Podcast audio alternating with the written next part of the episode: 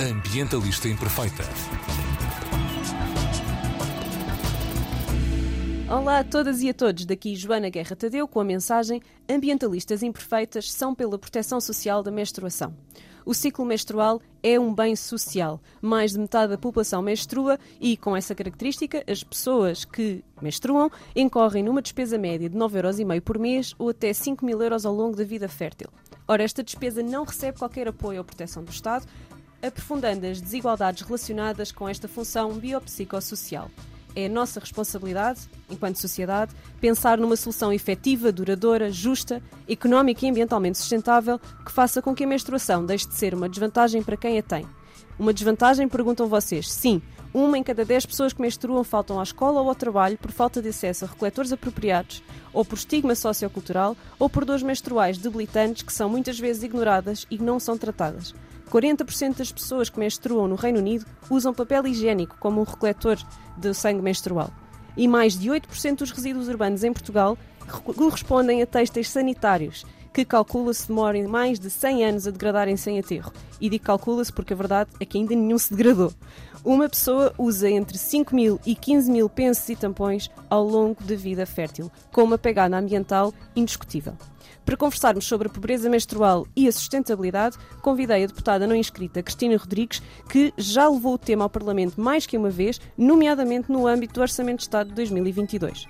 E também a socióloga e ambientalista Susana Fonseca, coordenadora da área Sociedades Sustentáveis e Novas Formas de Economia da Associação Sistema Terrestre Sustentável, mais conhecida como ZERO uma organização que faz parte do grupo de trabalho sobre Plastic Free Period da Break Free from Plastic e que também apresentou propostas durante as eleições autárquicas para que os municípios olhassem para os recoletores menstruais reutilizáveis como uma medida de redução e prevenção de resíduos e que também propôs, no âmbito do Orçamento de Estado para 2022, que o Fundo Ambiental abra avisos para que as autarquias possam desenvolver projetos de informação e de apoio económico para a aquisição de recoletores menstruais reutilizáveis. Bem-vindas! Obrigada. Bom dia. Bom dia. então, vocês têm, estado as duas uh, dedicadas, bem, a muitos, muitos temas que têm tudo a ver com sustentabilidade, mas neste tema específico da menstruação, querem explicar aos nossos ouvintes qual é a relação que existe, ou que, que, tipo de relação é que existe entre a menstruação e a sustentabilidade? Porque muitas vezes, quando apresentamos este assunto assim, as pessoas o que é isto? Não tem nada uma coisa a ver com a outra. Mas tem, Susana. Sim, sim, de facto, para nós, nós chegámos ao tema pela sustentabilidade, não é? E, portanto, ambiental até. Sustentabilidade ambiental uh, e económica também, não é?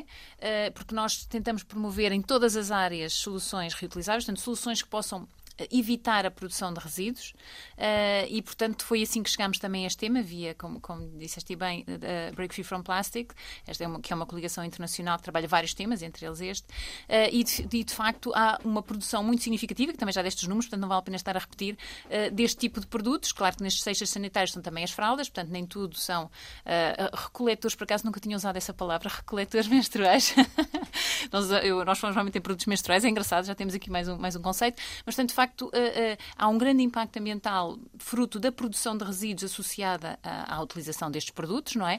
Uh, muitos deles possuem uma, uma percentagem muito elevada de plásticos, Uh, um penso higiênico, por exemplo, pode chegar a cerca, cerca de 90% em, em plástico, e se pensarmos até numa, num, pacote tradicional de, de pensos higiênicos, pode ter até 5 sacos de plástico lá, lá enfiados sem que nós nos apercebamos. Exato, é? entre o, o, penso em si, a embalagem individual do penso, mas a embalagem de fora, bem, enfim. Exatamente. Sim. E depois um, há aqui um outro risco também importante, que normalmente se fala menos, que é das substâncias que muitas vezes são adicionadas a estes produtos descartáveis, por exemplo, para serem mais absorventes, para, para, para reterem os odores. Supostamente reterem os odores, etc. Acabam por criar odores. Exatamente, exatamente. uh, ah, um, e, portanto, uh, do ponto de vista ambiental e do ponto de vista da saúde pública, também podem apresentar aqui um risco, porque, muito embora estejam normalmente em percentagens baixas, uh, o facto é que nós andamos dias inteiros em contacto com este tipo de produtos e regularmente ao longo da nossa vida. E, portanto, pequenas quantidades ao longo de, de, longos períodos pode levar a grandes quantidades se houver,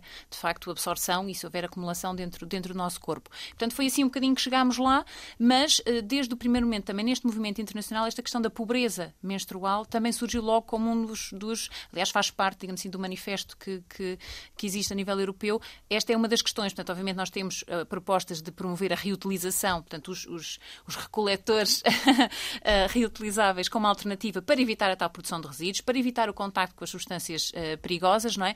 Mas há também esta componente muito importante de tornar acessível a, a, a todos aqueles que, que necessitam este tipo de produtos. E, de facto, a reutilização tem essa vantagem, ainda que tenha a desvantagem do investimento inicial. Portanto, quando nós vamos investir uh, inicialmente, é mais caro do que comprar, uh, se calhar, uma caixa de tampões. Uh, mas depois, a longo prazo, obviamente, nós conseguimos poupar muito dinheiro.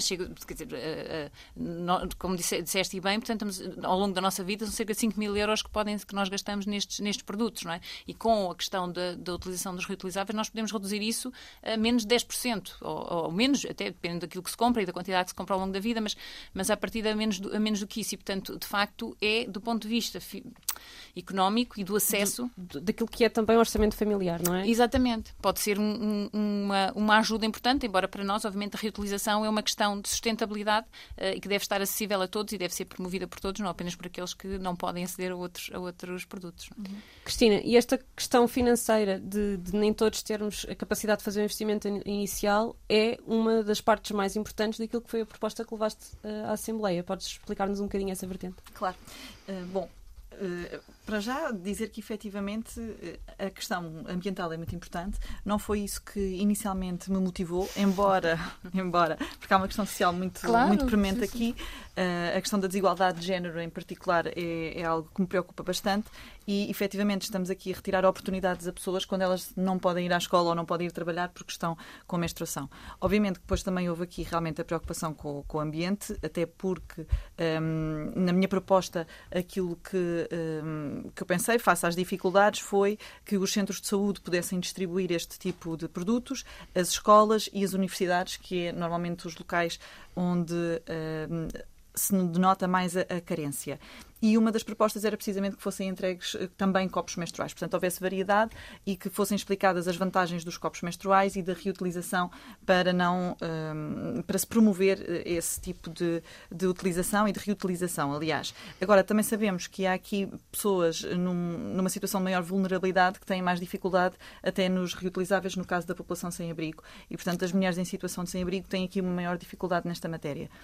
Um... Nomeadamente, só para. Porque acho que os nossos ouvintes, se calhar, nem nunca ouviram falar em copos menstruais. Portanto, se calhar temos aqui que esclarecer um bocadinho as coisas. Nós, quando estamos a falar em recoletores menstruais reutilizáveis, estamos a falar de cuecas menstruais, Exatamente. que são basicamente roupa interior que nós podemos utilizar e que consegue absorver uhum. esse, esse sangue. Têm que ser lavadas à mão com água fria e depois podem ser lavadas na máquina, normalmente, normalmente como a maior parte das pessoas fará, não em situação de sem-abrigo. Bem, e daí, talvez em lavandarias. Uh, depois. Uh, os pensos reutilizáveis, que são pensos de pano, que é o mais aproximado daquilo que as nossas avós e, as nossas, e algumas das nossas mães usaram, não é? Mas mais ergonómicos, Mas mais preparados. muito mais, exatamente, com molas, com velcros, com, ah, com capacidade de absorção, com um tecido muito mais fino, etc. Exatamente. Muito mais confortáveis e giros, porque padrões para aí uhum. não falta, não é? Uhum. Temos muitas a marcas portuguesas também. Moda. Não é? Temos muitas sim, marcas portuguesas sim, a desenvolver este tipo de produtos. Também. E também cuecas menstruais também. É, preços bastante acessíveis até. Sim.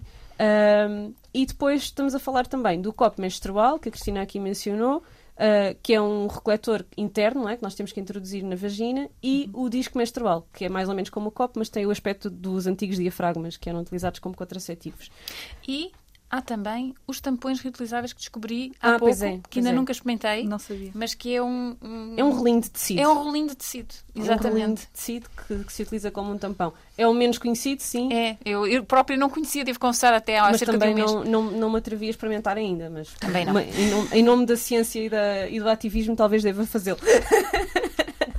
Acho que sim. Um, portanto, estes recoletores, em termos de, de, população sem abrigo, têm todos o mesmo problema, que é a lavagem uhum. e a esterilização. Mas nem é só no sem abrigo, por exemplo. Nós começámos a trabalhar, porque internamente na Zero também temos um grupo de trabalho agora com voluntários que estão interessadas neste tema, e, por exemplo, a questão das escolas também é uma questão crítica, porque muitas vezes as casas de banho não têm condições apropriadas, por exemplo, para, para a mudança do copo, ou para uhum. despejar o copo, não é? Uhum. Portanto, porque a pessoa precisa ter um local onde possa rapidamente lavar as suas mãos, higienizar as mãos, e, portanto, a, a melhoria também das condições das casas de banho nas, nas escolas, nas universidades, universidades, e talvez a situação já seja um pouco melhor, depende das universidades, mas uhum. um, também é importante para que possa haver um uso mais alargado, não é? Sim. É, só esclarecer que é, é, é, essencial lavar as mãos antes de fazer a troca do copo, mas não é obrigatório lavar o copo a cada utilização. Não, não, não, exatamente. exatamente. nós podemos retirar o copo, esvaziá-lo e voltar a colocá-lo sem, sem o lavar, desde uhum. que, uma vez por dia, mais coisa menos coisa, o possamos lavar convenientemente e, idealmente, esterilizar. Uhum. No mínimo, esterilizar a cada ciclo, não é? Exatamente. No início de cada sim, ciclo. Sim, no final e no, e no início. É, é, é, o que eu faço, por exemplo, sim. no meu caso, e é o que a marca que eu comprei recomenda. Sim. Portanto, não vale a pena. Isto só. E, e peço desculpa já estar aqui a não, esta para questão. não complicarmos, não é? Não complicarmos e não aumentarmos o impacto ambiental. Porque, assim, houve até agora um estudo feito pela própria UNEP, portanto, pelas Nações Unidas, pelo Programa Ambiental das Nações Unidas, uhum. porque este é um tema que já está também na agenda das Nações Unidas, por razões que a Cristina estava aqui também a falar, não é? E, de facto, um, nós temos também que ter em atenção, a reutilização é boa, mas nós temos que ter algum cuidado. Portanto, nós não podemos, por exemplo, gastar quantidades imensas de água, não podemos andar a esterilizar os copos de cada vez que usamos, no sentido de uma utilização diária, uh, porque senão depois o impacto ambiental também vai subindo, tudo isto também vai contando, não é? Uh, portanto, o, o que é recomendado, de facto, é no início, no caso do copo, menstrual no início. E do disco? Também. Ou no disco, exatamente, tanto do início e no fim. E os, os pensos, por exemplo, recomenda-se a lavagem e à partida, portanto, guarda-se e no mês seguinte, quando uhum. for no próximo ciclo, pode-se usar, não é preciso estar propriamente. Eu, por exemplo, não esterilizo os meus. Não, eu nunca tive nenhum não. problema. Nem uh, os pensos, nem as cuecas, lava-se na, na máquina e. Está lavado como o resto da roupa, como exatamente. as cuecas, como, como as cuecas for, que nós usamos. Exatamente. Uh, Cristina, voltando ao tema da, da, pronto, aqui do impacto mais social e económico. Uhum. Há pouco falavas na, na questão da igualdade esta questão da menstruação entra perfeitamente dentro do Objetivo de Desenvolvimento Sustentável 5, da igualdade de género, uhum. uh, e o projeto Drawdown, que é, um, que é um, uma das fontes que mais pessoas citam aqui no mundo da sustentabilidade, como qual é a solução para combatermos as alterações climáticas e, e aumentarmos a nossa resiliência uh, às alterações que já não têm retorno, não é? Fala-se que uh, as a primeira coisa que devemos fazer para lá da alimentação é empoderar as, as meninas uh, e as pessoas que estão em idade de escola uhum. uh, para que possam contribuir para o desenvolvimento sustentável e o, a menstruação é dada como uma coisa que as coloca em desvantagem. Uhum. Uh, no, no, início eu falava das, das pessoas que faltam à escola e ao trabalho por estarem menstruadas. Portanto, o, que estavas a dizer sobre isto, esta, esta componente social ter uma ligação fortíssima à sustentabilidade tem também a ver com a nossa capacidade sequer de participarmos no desenvolvimento sustentável das nossas nações e das nossas comunidades. Podes aqui. É, é, no fundo, é mesmo isso. É o, o facto de estas uh, meninas ou jovens, mulheres, o que seja, um, por estarem menstruadas e não conseguirem aceder a, produtos de higiene íntima, estão impedidas de uh, exercer qualquer uh, direito cívico, ou seja de trabalharem, seja de estudarem, seja participarem em provas desportivas, seja de contribuir para a sustentabilidade. No fundo, ficam limitadas na sua atuação, na sua vida diária durante um, aqueles dias do mês. E isso coloca-as imediatamente em desvantagem perante todas as outras e, obviamente, que tem impactos para elas e, e para a sociedade em geral. Outro dos pontos que é importante e. Hum, que me parece que, que, é muito relevante e que eu também tinha no, no, meu projeto de resolução, mas que tem a ver com programas de literacia menstrual. Uhum. Precisamente para se poder falar dos vários produtos que existem, uh, para as pessoas perceberem que utilização lhes devem dar, uh, para, obviamente, abordar as questões da, da, reutilização, mas também, usando os produtos reutilizáveis, como é que eles devem ser tratados para assegurar que não há problemas uh, depois para a saúde também. Um, e, obviamente, também a questão do estigma, que ainda é uma coisa que é assim falada. Sim, porque falta, falta aqui a, a questão sociocultural, não é? Que as, as, meninas que ficam em casa porque o período é uma coisa suja. E têm vergonha e não querem ir para a escola e porque depois já não têm os produtos adequados e utilizam ou panos, ou jornais, ou papel higiênico, Mas mesmo que aquelas que têm acesso, eu uhum. acho que continua a haver continua muito estigma. Não há dúvida e nenhuma. Muitos mitos, não é? Muitos mitos e muito estigma e as pessoas não querem falar e, e eu tenho uma, pronto, uma, uma, uma filhota jovem que já passou, passou, há pouco tempo por essa situação e de facto nota-se que há um, um, receio porque de facto é um tema muito pouco falado, uhum. muito pouco falado de forma aberta e natural, porque é de facto um processo natural, eh, não é? Metade do mundo menstrua. Exatamente, é? exatamente. Tanto irregular regularmente, não é uma coisa. Quer dizer, podemos dizer só as mulheres podem ser mães, etc. Mas isso não acontece com a mesma regularidade que o ciclo menstrual, não é? Que está com a nossa. que nos acompanha há muitos anos. E de facto, esta uh, tornar mais normal uhum. falar sobre isto uhum. e, e as pessoas conhecerem o seu corpo e perceberem porque é que há a menstruação, que é fundamental para a fertilidade, não é? Para nós uhum. podermos ser mães, por exemplo, para, poder, para, para que a humanidade possa continuar. Uh, e, e, perceber que, que não é uma coisa suja, uh, indigna, uhum. ou que nos impeça de fazer bolos, como eu vi aos mitos a minha mãe que não, não podia. se pode bater natas. Podia, exato, porque senão... Nem claras em castelo que elas não levantam. Exatamente. porque, porque havia muito aquela ideia de que havia ali qualquer coisa de mal Sim. durante aquele período. A pessoa tem é? que estar recatada, Exato. quieta, não fazer nada. Não toquem nada, que ainda vai estragar. As coisas azedam. Pronto, este tipo... Há, há, há sítios onde as mulheres, onde isso é levado a um extremo, não é? Há culturas onde isso é levado a um extremo, quer Sim. dizer, que nem de meter mulheres em grutas, não é? Quer dizer, é sim, é assim sim, sim, para lá de, da loucura. Mas. Uh... E o caminho é mais longo. E aí o caminho será mais ah, longo, exatamente. Mas, mas aqui, uh, aqui em Portugal há estudos a serem feitos uh, que comprovam que isto continua a acontecer. Isto não é nada de estranho, não é uma coisa que está a acontecer num país não sei onde que eu não conheço muito bem. Sim. Que é uma coisa que também é um, os nossos ouvintes provavelmente acham que é, não é? A questão da que é pobreza é, e do, da dificuldade de acesso. não é uma coisa que, se, sim, que, sim, que seja cá em Portugal. Não, claro que é. Sim. Aliás, também houve, é. Houve um estudo feito precisamente cá em Portugal. Uh, por uma investigadora, no caso a Vânia Belize e a Zélia Anastácio Braga, e que em outubro de 2020 fizeram a apresentação do estudo, portanto, elas tiveram uma amostra de 445 mulheres e, de facto, 16,6% das participantes assumiram ter dificuldades económicas na aquisição de produtos de higiene e isto num contexto universitário. Portanto, uh, tendo em conta uh, que muitas estudantes estão deslocadas, e aliás, depois de eu ter apresentado a minha iniciativa, houve vários estudantes que vieram falar comigo a dizer que era uma dificuldade séria para elas, porque já tinham o investimento de terem que alugar um quarto ou pagar as propinas, etc. E mais isto era muito difícil para elas conseguirem aceder a estes produtos. Mas depois também não nos podemos esquecer que quase 20% da nossa população está numa situação de pobreza e, portanto, temos que ir além do contexto universitário e era muito muito importante que fosse feito um estudo a nível nacional para nós percebermos exatamente como caracterizar a nossa população a este, uh, a este nível. E, e, pronto, é uma das coisas que eu estou a tentar provar com, com, o Governo, se tivermos Orçamento de Estado. Pois provavelmente não, não é? Vamos ver. Temos aqui um voto de abstenção, podemos falar sobre isto, mas vá, vamos, vamos voltar à menstruação. Menstruação, menstruação. Uh, então, eu faço parte de um projeto que, que é Todas Merecemos, um projeto em conjunto que foi fundado pela Joana Seixas e pela Isabel Abreu e, e por mim, que, é, que está enquadrado dentro da ONG Gay. ONGD, se é que se diz, ONGD, um, Corações com Croa, e um dos nossos objetivos é fazer um estudo de custo-benefício para o Estado de, uh, fa de facultar estes produtos uh, de forma gratuita. Porque se uma pessoa gasta 5 mil euros ao longo da vida fértil, o Estado gastaria muito menos que isto, um décimo, ainda há pouco falámos sobre isso, uh, em garantir que estas pessoas têm acesso aos produtos que precisam.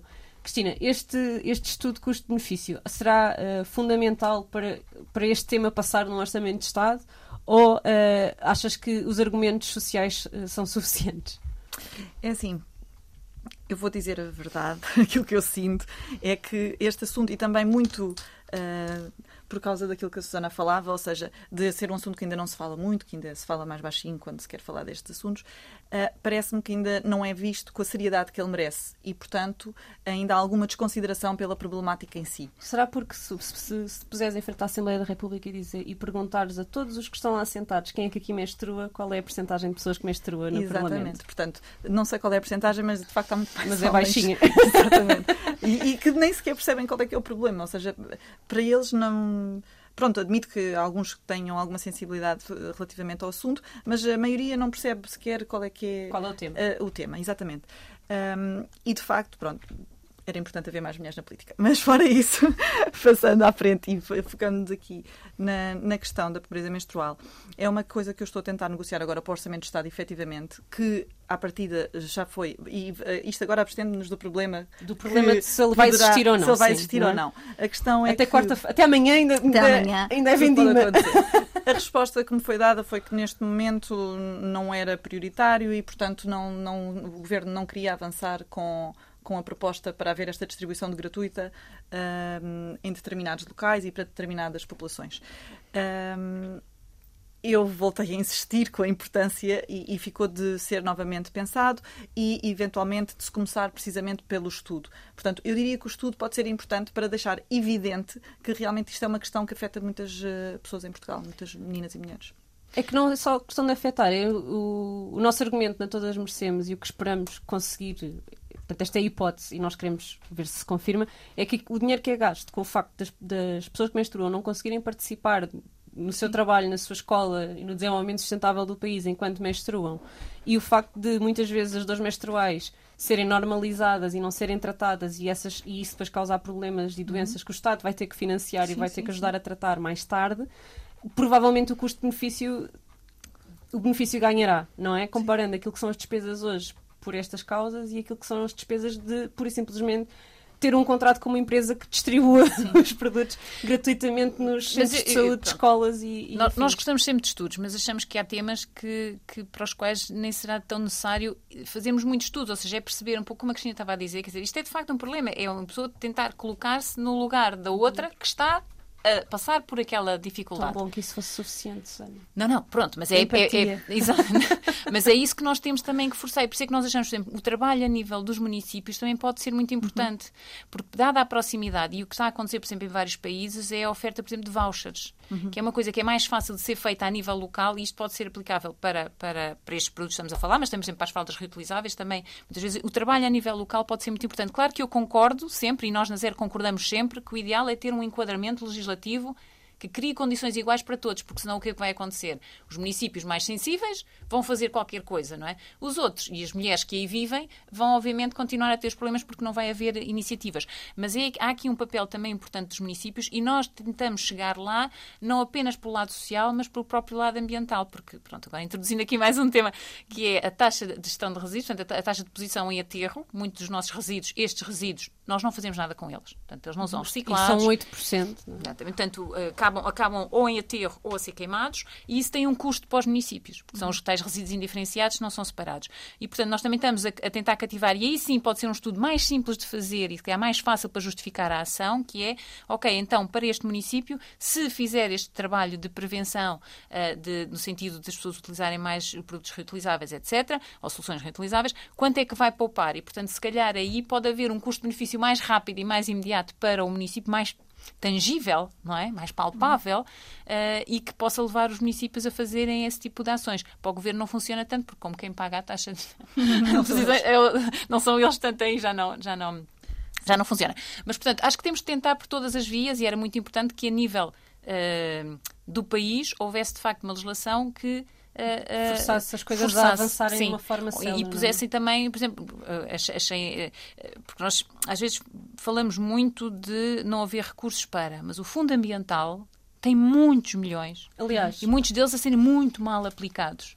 E, portanto, era muito mais útil serem aplicados neste tipo de projetos Uhum. e de iniciativas do que estar, aqui, por exemplo, como nós estamos neste momento a, a- a financiar a incineração de resíduos. Sem dúvida. Aliás, o, o Orçamento de Estado para 2022, como está, prevê 3 3.824,6 milhões de euros para o, fundo, para, para o Ambiente e a Ação Climática ah, e a maior parte das ações tem a ver com proteção de biodiversidade, alguns projetos de animais, ah, coisas florestais, ah, um Prémio Nacional das Florestas, que eu nem percebi muito bem o que é que é, ahm, e o mais interessante de todo será o alargamento do PART, não é? do Programa de Apoios Públicos, que tem permitido reduzir os preços dos passos nos transportes públicos, esse parece-me bem, mas não há lá nada que mostre qualquer noção de justiça climática, transição justa, ah, noção de que o Código de Trabalho e aquilo que está no Código de Trabalho é fundamental para, para esta transição justa, nem nada sobre igualdade de género.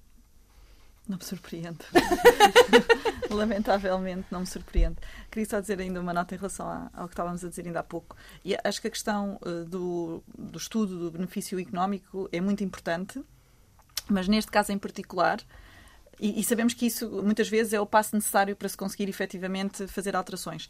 Mas neste caso em particular, eu gostava de chamar a atenção para o, caso, para o facto de isto se tratar de direitos humanos e, portanto, temos que muitas vezes ultrapassar um bocadinho aqui a questão do estudo do benefício económico e perceber que é algo que nós temos efetivamente que assegurar às pessoas. Obviamente, depois os estudos são importantes para nós conseguirmos colocar em prática e perceber as necessidades concretas.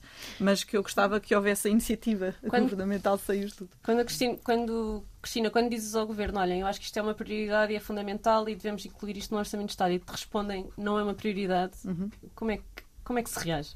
É que tu disseste essa frase há pouco e o meu estômago deu uma volta. Não, eu- mas foi engraçado. Pronto, eu não queria estar a falar muito do que aconteceu na reunião, mas foi engraçado porque hum, não foi só do meu lado que causou alguma reação. Pronto. E, e daí depois o termos insistido e tenho a certeza que vão, eh, que estão neste momento a pensar se é possível eh, fazermos alguma coisa em relação a esta matéria, porque acho que é necessário dar um primeiro passo. Não há dúvida nenhuma quanto a isso. E, aliás, quando foi o meu projeto de resolução, quando ele foi debatido, foi aprovado por todos os eh, partidos, menos pelo PS que se absteve ou seja, que já era indicador de que não que é que ia teria... acontecer no orçamento exatamente, exatamente. Mas pronto, nós vamos continuar a existir e eu ainda tenho esperança que seja possível fazer alguma coisa nesta matéria mas é um assunto, a questão da igualdade de género em geral, uh, e depois, uh, se aliarmos à questão ambiental também, ainda não são questões claramente prioritárias e que precisam de uma maior atenção por parte do Governo.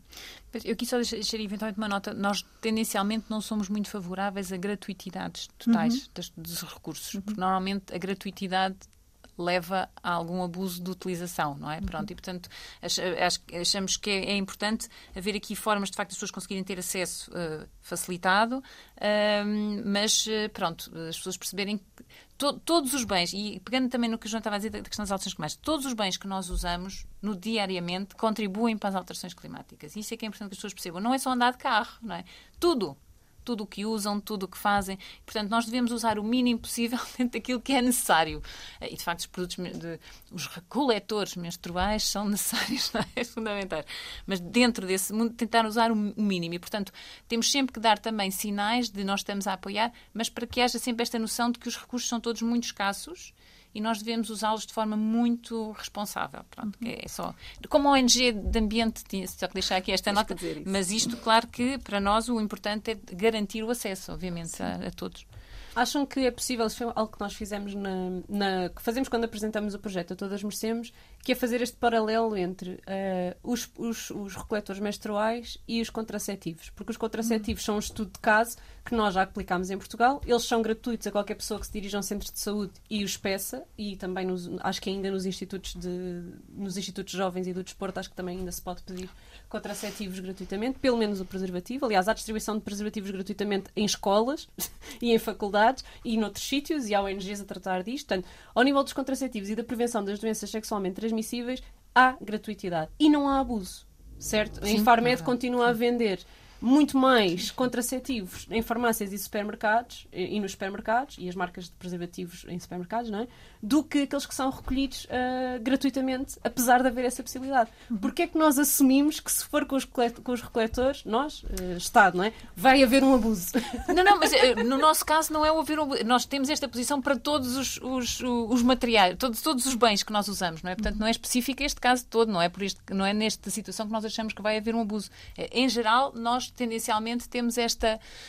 Um, como, princípio. como posição, princípio, um sim. princípio de redução do consumo, não sim, haver uma o sinal de que as coisas têm sempre um custo. Não é? Ou seja, tudo aquilo que nós usamos tem sempre um custo ambiental. Uhum. E, portanto, nós devemos usá-las de forma mais criteriosa possível. Isto de uma forma genérica. Depois temos que olhar para o pormenor de cada claro. uma das situações, não é? E o que é que faz sentido, obviamente. Uh, mas é, é uma questão de, só de, de um princípio. Sim. Como é que fez este paralelo, Cristina? Não, eu por acaso ia dizer, no outro dia estávamos a conversar sobre esta iniciativa no gabinete um, por causa da questão de haver ou não esse sobreuso, digamos assim. E aquilo que nós concluímos, mas é a nossa percepção, obviamente não foi baseado aqui neste caso em estudo nenhum, é que imaginámos nós estando na faculdade e hum, havia estes produtos disponíveis. Aquilo que nós concluímos foi que, ok, quem precisasse eventualmente, precisasse no sentido de não conseguir pagar estes produtos, ir então uh, recorrer recorrer a eles e que a pessoa que não precisasse de recorrer a este tipo de apoio apenas iria recorrer se efetivamente fosse apanhada desprevenida. Ou seja, não como uh, uma prática do género, ah, na faculdade dão, epá, já nem vou comprar, agora vou todos os dias à faculdade, não é? Um, foi nesse sentido que, que nós achamos que, que seria a, a, utilização, portanto, que até teria alguma responsabilidade. Agora, é evidente, e aqui também como princípio, acho que é muito importante as pessoas terem noção quanto a todo o tipo de bens do custo ambiental que eles têm efetivamente. E, aliás, já houve também várias iniciativas na Assembleia da República quanto a isso, que é tornar a rotulagem de tudo muito mais transparente e haver essa informação para também possibilitar uh, ao comprador, ao consumidor, ter, uh, tomar escolhas mais conscientes uh, sobre, sobre as suas compras. E, um, Isto abre outro tema que é o tema da responsabilidade, uhum. não é? Porque estamos a falar aqui da responsabilidade de quem usa o produto menstrual, Falámos um bocadinho da responsabilidade do município no tratamento dos resíduos e de podermos uhum. ter aqui algumas técnicas para reduzir esses, esse, esses resíduos, sendo o município responsabilizar-se por isso, ok? Um, mas voltamos, acabámos aqui de, de ir as três outra vez ao encontro da responsabilidade do consumidor, da rotulagem, do consumidor se informar a ler a rotulagem e fazer escolhas melhores, de, do, do, consumidor ser, ter noção do custo ambiental que aqueles produtos têm e, bem, do custo do trabalho também, não é? Claro. E de os pagar. Uh, esta responsabilidade, quando estamos, a, quando estamos a falar de uma necessidade como o ciclo menstrual, é da, do consumidor que menstrua? Ou deveria, de facto, ser do município, do Estado, uma coisa legislativa, etc., devia ser de todos, uh, porque este impacto ambiental é, é, evitável, é, é inevitável, não é? Sim, nós não sim. podemos. Quer dizer, não, nós, nós sabemos, as mulheres que utilizam, por exemplo, barro como recoletor menstrual têm muitos, muitos problemas de saúde e, têm, e morrem por causa de choques sim. causados por, por este tipo de recoleção, claro, não é? Claro, Portanto, não há uma maneira de nós fazermos isto de uma forma que seja realmente saudável e prática para continuarmos a participar na nossa vida, não é? Uh, que não tenha custos ambientais. Bom, de alguma ordem. Claro, nós na Zero temos sempre uma. Daí que grande parte do nosso trabalho seja dedicada a alterações políticas. E a Cristina sabe, nós falamos com alguma regularidade, uh, porque nós acreditamos que a responsabilidade. Assim, todos temos responsabilidade, não é? Temos, como se costuma dizer, temos responsabilidades partilhadas, mas uhum. elas são diferenciadas. Uhum. Ou seja, o Estado, obviamente, tem aqui, uh, uh, do nosso ponto de vista, não é? O Estado, as próprias empresas que produzem estes produtos, por exemplo, nós consideramos que uh, seria fundamental que, por exemplo, a adição de substâncias que podem ser tóxicas não deveria acontecer. Pronto, isso é uma responsabilidade das empresas. Exatamente. Elas deviam assumir como sua responsabilidade. E ao nível legislativo devia ser, se calhar, a UE a fazer isto, não é? Porque claro, já fazem relação a tantas claro. coisas. Não, é? não isso, pois é, é, ou seja, nós defendemos sempre a intervenção do legislador porque não acreditamos na força do, volunta do, volunta do voluntarismo, voluntarismo, das empresas. Existem algumas que o fazem, mas depois não o fazem de forma generalizada. E, mais uma vez, muitas vezes, quem é que começa a ter acesso aos produtos, porque depois há os produtos premium que aparecem no mercado, não é? Que são aqueles que já não têm, já não têm tanto plástico, já não têm tantas substâncias. Algodão biológico. Claro, só que o preço... mais, quem tem menos Exatamente, eh, capacidade é? económica fica prejudicado. Exatamente, não é? Portanto, aqui, de facto, o Estado tem uma... O Estado, o Governo... Uh, o legislador, uh, podemos dizer assim, tem aqui um papel fundamental de tentar criar condições de igualdade no sentido de todos terem acesso a produtos de qualidade, uh, pronto, acessíveis, não é? E que não ponham em risco a, a, a, sua saúde, não é? Que respondam às, àquelas necessidades. Portanto, do nosso ponto de vista, essa responsabilidade existe e deve ser exercida e neste momento não está a ser exercida em todo o seu. obviamente, há regulamentação que já existe para que uhum. não, é? não se pode colocar um produto menstrual no mercado inventado, digamos assim, não vão de escada, não é? Portanto, uhum. já existe alguma regulamentação, mas é preciso ir mais longe e principalmente nesta componente de, de garantir que todos têm acesso àquele, àquele bem de que necessitam, não é? Porque de facto não é uma coisa que nós possamos evitar. Nós não podemos alterar, nós consumidores, consumidoras, não podemos alterar o nosso comportamento de forma a não necessitar daquele tipo de produtos, produtos uhum. menstruais. Portanto, precisamos que daqui da parte do Estado haja também essa capacidade de de colocar no mercado produtos que não são tóxicos, e isto é válido também para os reutilizáveis, não é? Porque, por exemplo, também houve uh, uma questão, uh, houve até análise a alguns produtos reutilizáveis, nomeadamente cuecas menstruais, etc., por causa dos químicos que eram adicionados para aumentar a capacidade de absorção não haver perdas, não é? Uh, em algumas situações, felizmente, pronto, não, não, é na maioria, mas, portanto, mesmo nesse nível, tem que haver regulamentação, tem que haver fiscalização, tem que haver, porque as mulheres usem produtos reutilizáveis ou descartáveis, merecem ter acesso a produtos que não são, não põem em causa a sua, a sua saúde, não é? Uhum. Uh, nem, nem em causa também o ambiente, estarmos com o nosso dinheiro a, a, contribuir para mais impacto ambiental. E aí é o papel do Estado que tem que entrar. Uhum. Cristina, o que é que nós podemos fazer enquanto cidadãos, menstruemos ou não, uhum. para que este tipo de iniciativas, como a que levaste à Assembleia, tenham mais força e, e cheguem ou seja, que cheguem a um momento da legislatura não é? e que, que, seja quase impossível dar a resposta do isto não é uma prioridade. Como é que nós, enquanto sociedade, dizemos não, isto é uma, uma prioridade? Sim, eu, eu acho que uma forma bastante simples é através de uma petição pública, por exemplo e exigir que sejam tomadas medidas nesta, nesta matéria. E um, por todas as questões ambientais, sociais, eh, económicas, por todas as razões. Um, relativamente a isto que, que a Susana estava a referir, portanto, eu acho que há uma responsabilidade pessoal também, não é? Portanto, é uma responsabilidade partilhada, mas temos que ver que uma pessoa que se vê forçada a utilizar barro, pão, panos, o que seja, não é uma pessoa que tenha sequer possibilidade de escolha e, portanto, tem aqui uma responsabilidade que tem que ser menor em, em comparação com os outros. E aí é sim uma responsabilidade das governamentais, das entidades públicas, autárquicas, quem seja, de de facto um, colmatar esta falha junto destas pessoas. E eu acho que também há muita ideia de que este é um problema que não existe em Portugal, lá está, que uhum. existe noutros países, vê-se uhum. em África e tal, mas não, existe cá. Existem bairros em Portugal que não têm sequer saneamento básico uh, e tudo isto dificulta também uh, uma um, um maneio correto deste tipo de, de produtos ao nível da higiene e, portanto, nós temos ainda muitos problemas eh, em Portugal e, hum, de facto, esta questão da, da pobreza menstrual é um problema que existe e que merece a, eh, a nossa atenção através de uma petição pública. Eu acho que poderia ser uma boa forma de eh, os cidadãos e as cidadãs se fazerem ouvir junto do poder político. É que a pobreza, muitas vezes, petição, porque agora uma reflexão que me surgiu também aqui do que a Cristina estava a dizer, que a pobreza normalmente já é escondida, uhum. não é?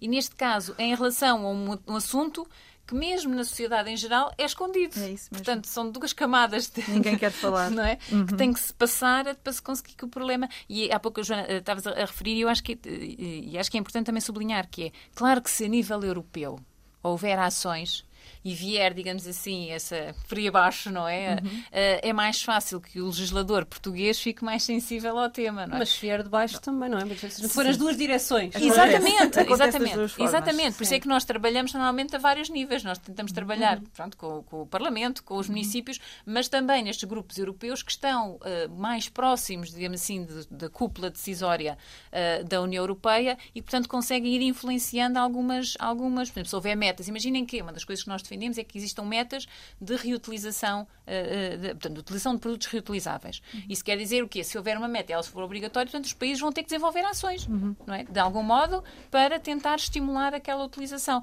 Portanto, uh, uh, isso ajuda a sensibilizar os menos sensíveis que a Cristina encontra nas suas reuniões. exato, exato. Não, mas Sim, aqui é uma questão de uma educação, reunião é onde estão oito homens e a Cristina está sozinha. Todos engravatados e de fato, provavelmente. Deve ser todo um momento em que a Cristina começa. Então, eu queria falar sobre menstruação. E eles devem todos ajeitar-se no lugar. Exato. todos a beber água. Agora temos que ouvir isto. Ai, lá vem ela. Lá vem elas, elas, elas todas. Elas. Olhem, e ias dizer uma coisa, Cristina, desculpa, não, não. eu estava aqui entusiasmada. Um, eu agora falámos da Europa e, e, eu não resisto a fazer esta pergunta. Acham que este tema será remotamente colocado na COP26? Eu acho que não. Não estou a ver como. É assim, a COP26 não é só as reuniões grandes, não é? Que a gente Verdade. vê na televisão. Há toda uma série de atividades em torno da COP26 e, e discussões à, à eu, Por acaso não sei, eu, volta, eu é? recordo-me quando estive em Joanesburgo, foi assim a única, não era, de, não era climática, portanto era do desenvolvimento sustentável. Um, na Cimeira um, havia uma cimeira alternativa, onde aí se falavam uhum. de muitos, uhum. muitas questões diferentes. Eu, por acaso não sei Estava se aqui em Glasgow era, exatamente, não sei se aqui em Glasgow se vai haver também uma cimeira paralela dos movimentos vai. sociais. Vai. vai. Pronto, talvez aí. Agora, pois. não oficial, Duvido, porque uh, seria a mesma reação da Cristina na sala, que se alguém chegasse com esse tema acima da mesa. Mas quer dizer, nós temos uma, uma Greta Thunberg que é sistematicamente convidada para estas coisas, não é? Ela vai lá e dá-lhes os ralhetes. Uh, que efeito é que isso tem? Zero, não é? Portanto, nós, Zero, não diria. Não, não digo diria. zero, porque tem, bem, tem efeito na sociedade civil, Sim. isso sem dúvida. É, e mesmo nos decisores, as coisas vão passando. É a nossa, é a nossa Nós temos leitura. agora o temos agora o, o presidente da, da COP26, como é, como é que eu não sei dizer o nome dele, digo sempre mal. Alok, é assim que se diz? Não sei, sei, o nome do senhor. Mas ele veio dizer que seria muito mais difícil, uh, definitivamente mais difícil chegar a um acordo global este ano do que foi, por exemplo, em Paris em 2015. O senhor chama-se Alok Sharma. Eu não sei se diz assim, mas escreve-se assim. Uhum. um, e, e, temos o Guterres a dizer que os compromissos atuais dos Estados são um caminho para o desastre. E, e, temos a notícia de ontem a dizer que os G20 vão falhar nas metas do financiamento climático, que eram os, os 100 mil milhões de, de, dólares, para financiar a redução das emissões e a adaptação à crise climática nos países mais pobres. Portanto, quer dizer, e há todo um ODS, não é? Que também foi aprovado em dois, na, na, na, COP 15, não me lembro do, do número. Foi em 2015. Sim. Em 2015, uh, sobre uh, igualdade de género, sobre empoderamento de mulheres e meninas. Isto é um, são, é, há N metas que têm a ver com isto, nenhuma falam em menstruação. Uhum. Como é que nós podemos levar este assunto aos líderes globais? É- A chave está a impor mais mulheres na política, como há bocadinho a Cristina dizia? Eu acho que Será isso essa a chave? Eu acho que isso É que se vamos ter eh, eleições antecipadas, se calhar é a sua apelo que tens de deixar aqui, Cristina. se o orçamento não passar e o Marcelo mandar isto tudo abaixo, mulheres à Mulheres política. à política.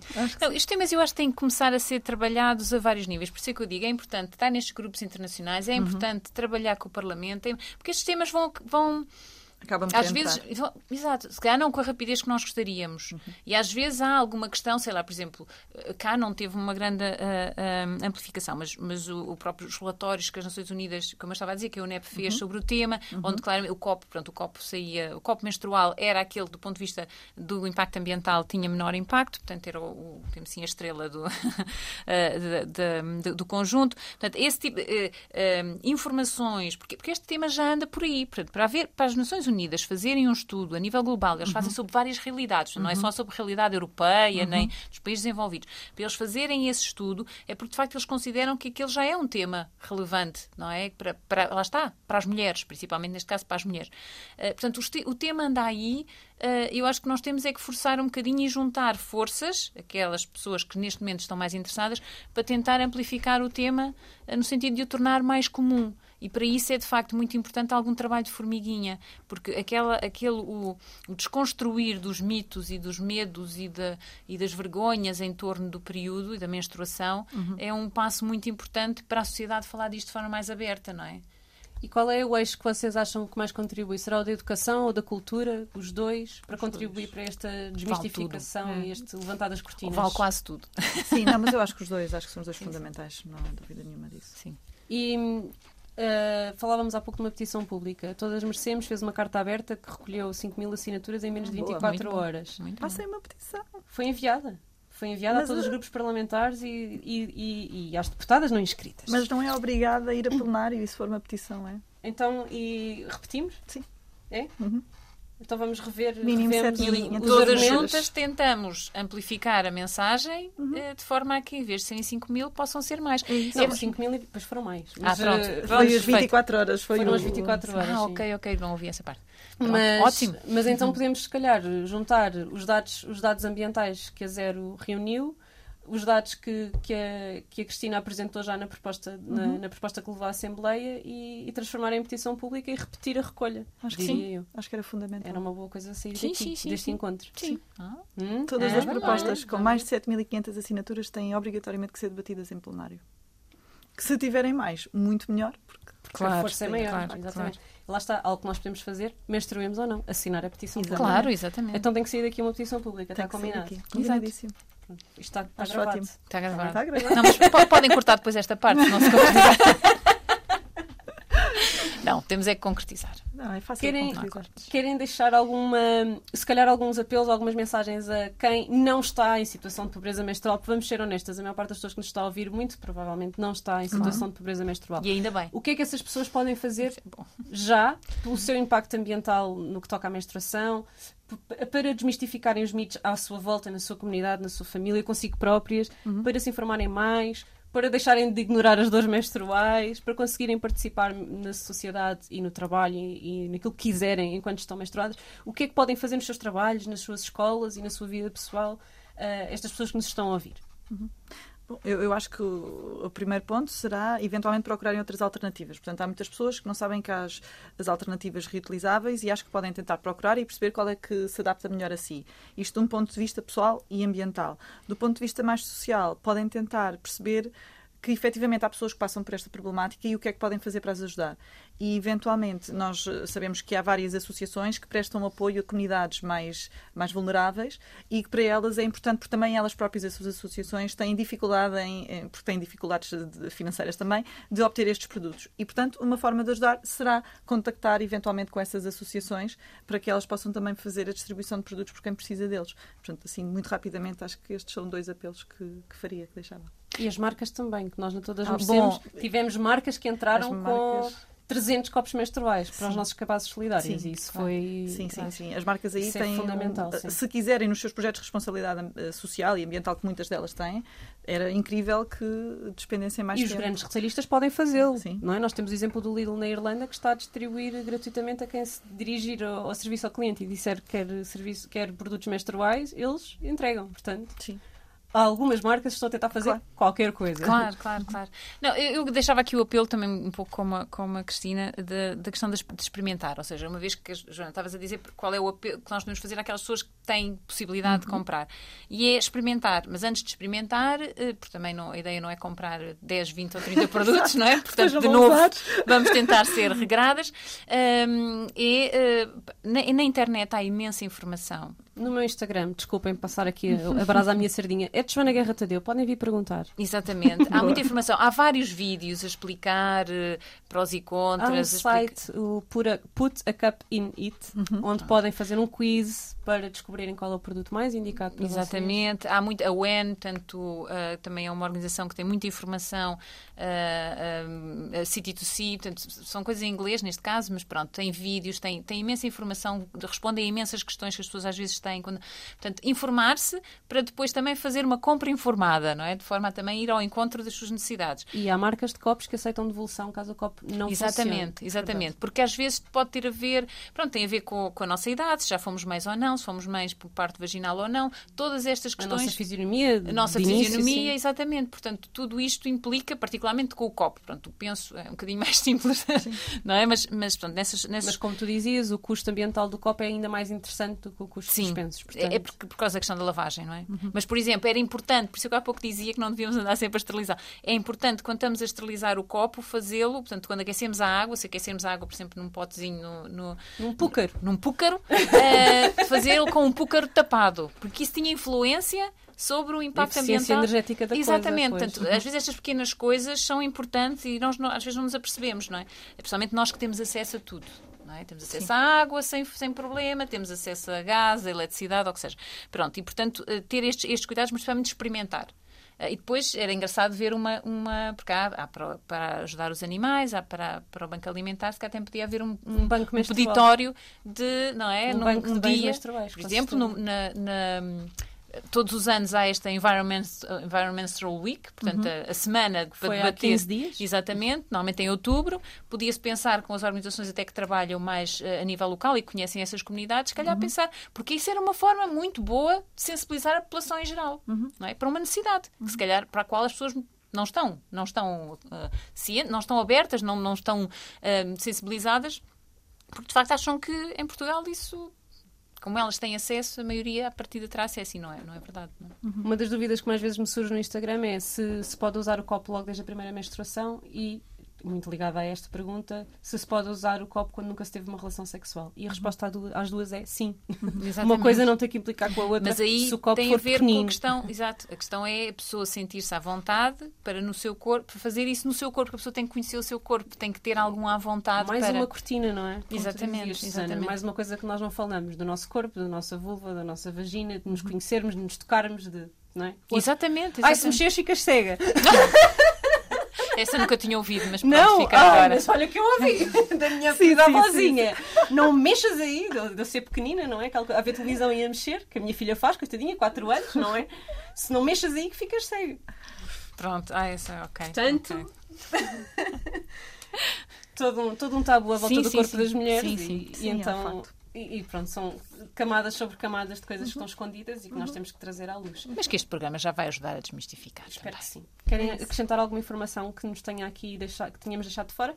Agradecer a Agradecer. oportunidade. Exatamente. No Instagram, Cristina Rodrigues, não é? Não, Cristina Rodrigues.ar. Sim. É assim, ponto .ar. E a Zero tem um site cheio de informação. E também tem o Instagram, mas eu não sei qual é. Eu, sei- eu sei, a Zero AT. Bem, eu já vos digo o Instagram, que vou pesquisar enquanto acabo de explicar. No site da Zero têm eh, sempre também os press releases que vão saindo. Já que a Zero faz este trabalho de uh, pressão política, também muito a partir dos mídias, este lobby político pelo ambiente e pelo fim das alterações climáticas. Portanto, uh, sigam o site, que é uma maneira, e, e, a newsletter, que é uma maneira sim, de estarem a par das iniciativas, e também vão saindo estudos e, e, Sim, isso aparece muito mais nas nossas redes sociais, não é? Porque através do Facebook, uh, Instagram agora também um pouco, o Twitter, nós vamos tentando uh, dar eco destas, destas por exemplo, durante esta semana, a Environmental Week, fizemos vários posts sobre o tema. e, agora estão muito estudo... focados na COP26. Portanto, sim, agora, é uma maneira de agora um... sim, sim, o que é que sim. se passa na COP26. Sim, sim, Sim, e quando não é COP26 são outros temas, porque há muito, muitos temas para falar quando se fala de sustentabilidade. E no Instagram é 0ASTS. Lá está. É muito simples. Sistema Terrestre Sustentável. Exatamente. Portanto, é fácil de encontrar. Muito obrigada. Obrigada. Eu que agradeço. Nós encontramos para a semana. Ambientalista Imperfeita.